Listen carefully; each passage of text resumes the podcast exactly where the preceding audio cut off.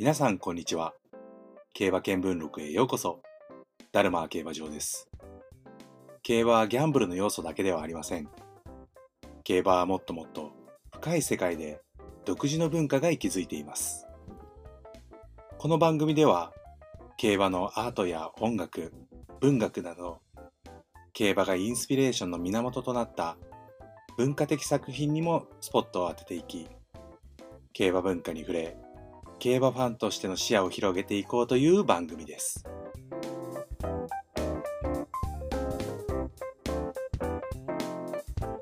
はい、えー第12回目の競馬見聞録ですね。前回の11回目でちょっと話し足りなかったので今週は2本立てでお送りしたいと思います。今週末は G1 第84回菊花賞が行われるんですけどこの菊花賞って、まあ、単なる84回の歴史がある日本の G1 の中で2番目に距離が長い 3000m という長距離を走るボバクラシック最終戦ではございません。菊花賞って名実況が生まれやすいんですよね。えー、杉本清さんとか馬場哲司さんとか岡安譲さんとかですね関西テレビのアナウンサーが名言とされる、えー実況をされることが多いんですよね。でちなみに、あのーこの競馬場で実況を担当されているのはあのラジオ日経のアナウンサーの方々でこの人たちってそのレースの内容を伝える人たちまあ要はターゲットが全然違うんであの同じレースを実況していても全く違った雰囲気でお話をされています。まあねあのどっちも好きなんですけどね。でまあやっぱり実況って注目されるのはこのゴール前。なんですよねレースの最後になるんですけどまあこのゴール前でその偉業達成だったりとか悲願達成の瞬間をね伝えるわけですからもちろんそこがあの一番熱が入るのは当然なことなんですけどこの菊花賞っていうのはあのさっきも言った通りボバクラシック最終戦なんであの三冠達成の瞬間でもあるんですよね。先週の秋華賞みたいにあの二冠馬が出てきたりすると、まあ、より名言的なものが用意されたりしてまあその偉業達成の瞬間なんで、まあ、やっぱ印象に残ったりとかあとはまあ必然的に見る回数が増えていきますよね。でこの関西テレビのバージョンのあのボバ三冠達成のゴール前の実況これね全部言えますね。まあちょっとあのセントライトはまた別なんですけどあの松本さんのあの新山の三冠馬達成します。新山が三冠馬達成しますっていうとかねこの梅の力を最後 200m ぐらいでかわしたあとあの完璧に抜け出したのを確認するあの一瞬の間とかめちゃくちゃかっこいいですからね。これがね映像があるテレビだからこそだとは思うんですけどまああとはやっぱり杉本さんのミスター CB のあの大地が弾んでミスター CB 史上に残る三冠の足史上に残るこれが三冠の足だとかもうこれはねあのこの実況はもう2回目の3コーナーの手前からもうねこのゴール前までがあの全部一つの物語になってるみたいな感じですね。でもう皇帝シンボリ・ルドルフですよ。ね赤い大輪が薄曇りの京都競馬場に大きく花咲いた三冠馬8戦8勝我が国競馬史上不滅の大記録が達成されました京都競馬場っていうねもうね4コーナー回ってる時とかねこれ本当に伸びてくんのかなみたいなあのドキドキしてる時とかあの大川さんのくしゃみのような叫びとかねやばいっすよね。で、その後の成田ブライアンですね。弟は大丈夫だっていうね、もうこの、その前の週に、昔はね、あの菊花賞って11月にあったんで、天皇賞の後の、えっ、と、菊花賞だったりしたんですけど、えっ、と、その天皇賞で、えっ、と、成田ブライアンのお兄ちゃんのビワハヤヒデが、あの、怪我しちゃって5着に、え負けていたので、あの、弟のブライアンは三冠達成大丈夫かっていうところで弟は大丈夫だ。弟は大丈夫だ。弟は大丈夫だって3回繰り返した後の10年ぶり10年ぶりの三冠馬っていうねところとか、あとはもう、ダルマ大好き、馬場哲司さんですね。あのディープインパクトの時の世界のホースマンを見てくれ。これが日本近代競馬の決勝だとかですね。馬場さんはね、すごいのが、あの、竹豊とディープインパクトって言うんじゃなくて、あの、ディープインパクトと竹豊って言うんですよね。もうこの、どっちを先に言うかによって、その、えー、言葉の抑揚の耳心地がね、やっぱりこの七五調になってる方が、すごい入ってきやすいんで、これも耳心地最高なんですよね、馬場さんの実況って。で、まあ、あとは岡安さんの、あの、オールフェーブルですね。これが第7代の三冠馬だ。って言って、あの、ゴール後におめでとう、オールフェーブルって言って、最後、あの、ちゃんと池添ジョッキーを外拉致で振り落とす、あの、オールフェーブルまでしっかり伝えるっていうね。まあね、あの、三冠達成以外でも、まあ、あげたら、キリがないんすけど、まあ84回もあるんでね。もうね、逆に、二冠馬が出てきて三冠を達成できなかったことを伝える場でもあるんですよね。二冠馬に対して、あの、人気のない馬が勝つ時なんかはもうあの若干の寂しさとか残念さがかあの、入り混じった実況になったりするんですけど、まあ、やっぱ一番はミホノブルボンの時っすよね。もうあのライスシャワーが迫ってきて逃げるブルボンにどんどんどんどん迫ってくるんですよね。あのライスシャワーとマチカネタンホイザが。で、200メートル手前ぐらいで、ライスシャワーに捕まるんですよ。で、ちょっと間がって、あー、ライスシャワーが先頭って言って、で、もう残念そうに言うんですよね、それをね。ミホのブルボン3冠達成できませんでしたっていう気持ちがこもってるんですけど、で、あとのゴール前です。ゴール後ですか。ゴール後の、あーという悲鳴に変わりましたゴール前っていうのを2回繰り返すんですよね。もうこれはもう自分の気持ちと観客の気持ちがもう全部こういう感情なんですよっていうのも一旦にね、もうこう伝えたこの実況だったりするんですよね。もうね、すげえショックを受けてるなっていうのはね、もうその言葉を言わなくても伝わってきたりしますね。まあ、あとはネオユニバースだったり、名称サムソン。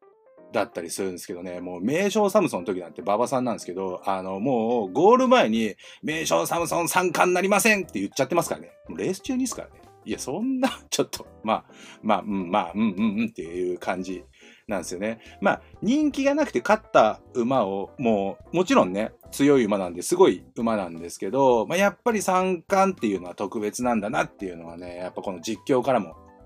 感じ取れるんですよね。で、そんな、あの、偉業を伝える菊花賞の中で、あの、私が最もですね、えー、好きなのが、2002年のシミラクルの時の、あの、菊花賞なんですよね。この実況、マジすごかったんですけど、あの、ダルマ大好き、馬場哲司さんが、あの、喋ってるんですけど、この時はですね、あの、この菊花賞って、あの、ダービー馬の谷のギムレットですね、これウォッカのお父さんなんですけど、が、あのー、秋、9月に入ってすぐぐらいだったと思うんですけど、あの、左前足の先屈腱って言って、あのー、えー、なんて言うんでしょう。左前足の外側の、えー、っと、屈腱の腱繊維があの炎症を起こしちゃう怪我で引退しちゃってたので、この菊花賞の一番人気は、あの、皐月賞馬のノーリーズンだったんですよ。で、しかも、もうね、しとしととね、雨が降ってて、もういかになん、いかにもなんか起こりそうな感じのスタート前だったんですよ。で、じゃあこれからスタートだねって言って、あの全馬、ゲートに収まった瞬間に、この馬場さんがですね、もうここが一番好きなんですけど、ゴール前じゃなくて、あのー、3歳クラシック最終戦、症状と降る修理に馬体をうならせて18頭、今スタートって言ったんですよ。もうね、あの、言葉がかっこよすぎて、ブワーってね、もう鳥肌立ったんですよ。これね、めちゃくちゃかっこいいなと思って、後でなん、どう、どういうことなのか調べようと思って、で、まあ、あの、調べたところ、症状っていうのは、もうひっそりととか、しっとりとっていう意味で、で、秋林っていうのが、あの、秋の長雨のことだったんですね。しっとりと降る、あの秋の長雨の中、馬体をうならせる18頭が今スタートしますっていうのをこの一言にまとめたんですよ。うわ、めっちゃかっこいいと思って、後からね、もうさらにもう何回も見返してるんですけど、これね。で、あの、ガコンって言って、スタートが切られたんですよ。そしたらいきなり、一番人気の滝豊ジョッキー騎乗の皐月賞馬のノーリーズンがね、なんと落馬したんですよ。これ、またすごいんですけど、このね、えー、っと、アナウンサーって、実況アナウンサーって、あの、スタートすると、最初にまず何が先頭に立つた立つかを、あの、伝えなきゃいけないんで、もうね、先頭に絶対目が行くんですよ。で、もうスタート直後で、あの、一番後ろで落ちている、あの、馬のことはね、まず目に入らないので、結構ね、あの、スタートして、もう1コーナー入るかなぐらいのところまで、あのー、ああ、いないみたいな感じで、あ、落馬してますって、後から気づくのが結構多いんですけど、この時、一番後ろで、落馬してるノーリーズン速攻伝えたんですよ。何が先頭に立っているのかも伝えずに、あーとノーリーズン落馬って言ったんですよね。もうね、テレビで、あの、見てる僕ら側からしたら、そのスタートを引きで見てるんで、あの、落馬したっていうのがすぐわかるんですけど、その実況アナウンサーってその場にいて双眼鏡で見てるんで、先頭に目がいってない、先頭にしか目がいってないと、あの、絶対に見えないっていう風になるんですけど、この、スタートして多分、5艦歩以内に落馬を伝えたんですよね。もうこれめっちゃすごいと思って、このレスポンス多分、え、なんだろう、スタンド前スタート以外の実況以外では、このレスポンスの速さないと思いますね。まあでも、まあ一番人気がここで落馬してるんですよ。しかも滝豊ジョッキー騎乗。で、そんな波乱で始まって、まあ3コーナー、最後の3コーナーまではね、結構、あの、まあ一回落ち着いたんですよね。その実況も流れも。まあでも、あのー、一番人気はいないわ、雨降って見にくいわ、4コーナーで先頭にいるのは、もう後ろからの競馬で実績を残している馬だわってもうね、結構わちゃわちゃだったんですよ。で、あの、4コーナー回って最後の直線で、もうね、200メートルの時点で、その時先頭に立ってる馬ですよ。もうね、10番人気もわけわかんない足毛馬。まあまあ、これね、勝ったね、ひしミラクルなんですけど、で、大外から突っ込んできてる馬はね、もう黄色いブリンカーのよくわからない16番人気のね、ファスト立山っていう馬だわね、もうね、う、いや、もうちょっと、わかんねえ。誰が先頭で、誰が2番手だみたいな。もう見てる側も、あの、え、誰、誰、誰、誰みたいな。もう実況頼りですみたいな感じなんですけど、その時に、ゴール前に言った一言が、今年も荒れるぞーって言ったんですよ。え、待って。リアルタイムの人気も入ってて、なおかつ、こんな過酷な状況で、前の年に6番人気と11番人気決着だったって、普通思い出します？いやもうね、あのー、見てる側も、あのー、全然ね、気づかなかった、そんなこと。あ、去年もそういや、荒れてたわーぐらい。もうね、何この準備と今、言い回しと思って、もうね、この時にね、もう、ダルマ少年のね、心にね、もう、ズキューンとね、もうね、ロンギヌスの矢のごとくにね、もうね、ざっくり刺さったね、馬場さんの実況ね。もう、この人めっちゃやばいわーと思って当時ずっとね、最初から終わりまでもう、めっちゃかっこよくて、めっちゃ聞きやすいし、当時ね、結構見返しましたね、この全然その思い入れがある馬が勝ったわけでもなく、あのー、いや、ひしミラクルって、なんか全然知らない足毛の馬が、あ、星雲スカイ以来の足毛だねなんて、あ、乗ってるのは、角田光一ジョッキーねみたいな、えー、みたいな風に思ってたぐらいなんですけど、もう実況がかっこよすぎて、もう何回も見直したんですよね。もう競馬の実況アナウンサー、マジかっこいいわって思った瞬間。だったんですけど、まあね、やっぱり、まあ、ベテランが出せた味というか、まあその後やっぱりその杉本さんだったりとか、あの、馬場さんもね、引退しちゃったなぁと思って、まあ競馬の実況を聞いてたんですよね。で、やっぱね、そうなってくると、あのーラジオ日経の方のね、実況のね、安定感の凄さにね、あー、これいいわーってなってくんすよね。もうこれね、あれですね。あのー子供頃に食べられなかったピーマンが美味しく感じたりとか、あとあのービールがすごい美味しく感じたりとかっていうのと一緒で、そういうところでね、あ、大人になったわーなんて実感しながらね、見てたりもしましたね。まあ、あるんすよ。その、綺麗な実況ももちろんあって、名言ももっといろんな人が言ってたりとかね、もちろん実況なんて、あの、G1 なんて菊花賞だけじゃないんで、あの、あるんすよ。名実況や名実況。あの、迷う方の名実況ですね。まあね、人間が喋ってるわけですから、これも、ね、絶対出てくるわけです。まあでもこれは、あのー私がここで真似する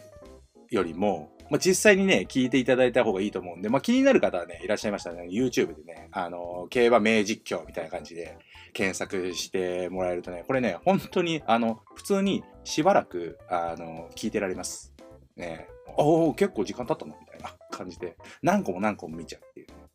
まあ、そんな感じで。あったりするんですけど、まあね、やっぱ、こういう人間臭いところ、その、ちょっと間違えてしまったりとかっていうのとか、あとはもう、その、人の温かさ、あの、大丈夫かとかいうのとか、頑張れっていう、その気持ちがね、やっぱり入ってるのを見たりすると、まあ、やっぱり、あの、この、実況の方々がその感情を込めて、あの伝えてくれるんで、私たち一般人もあの競馬が楽しめてるなっていうふうに、まあ、改めて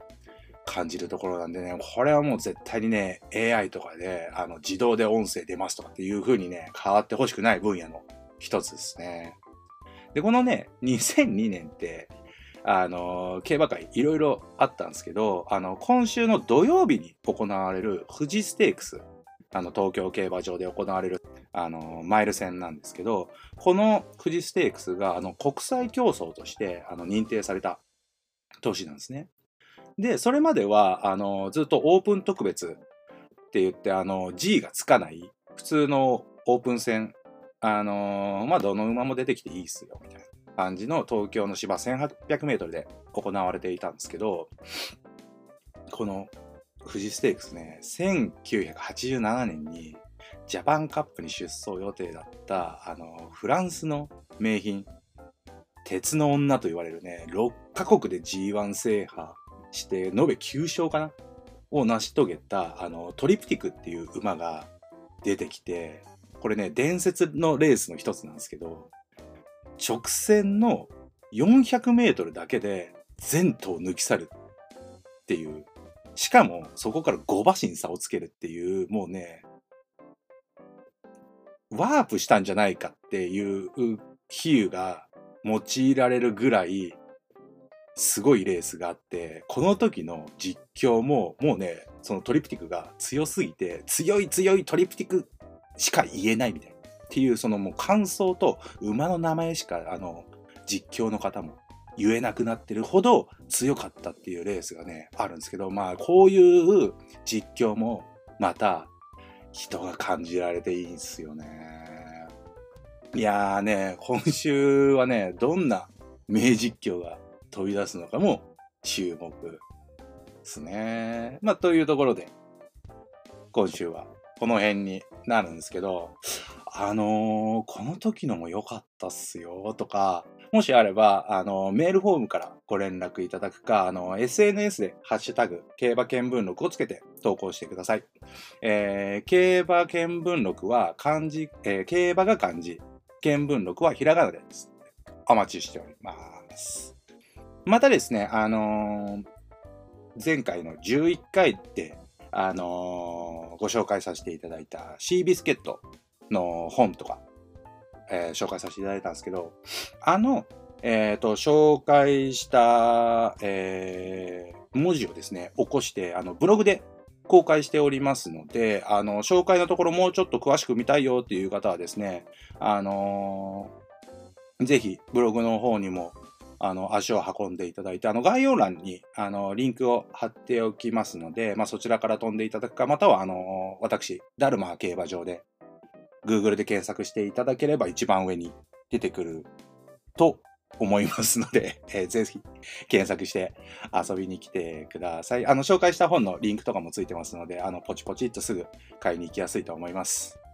ということで、えー、また次回の競馬見聞録でお会いしましょう。さようなら。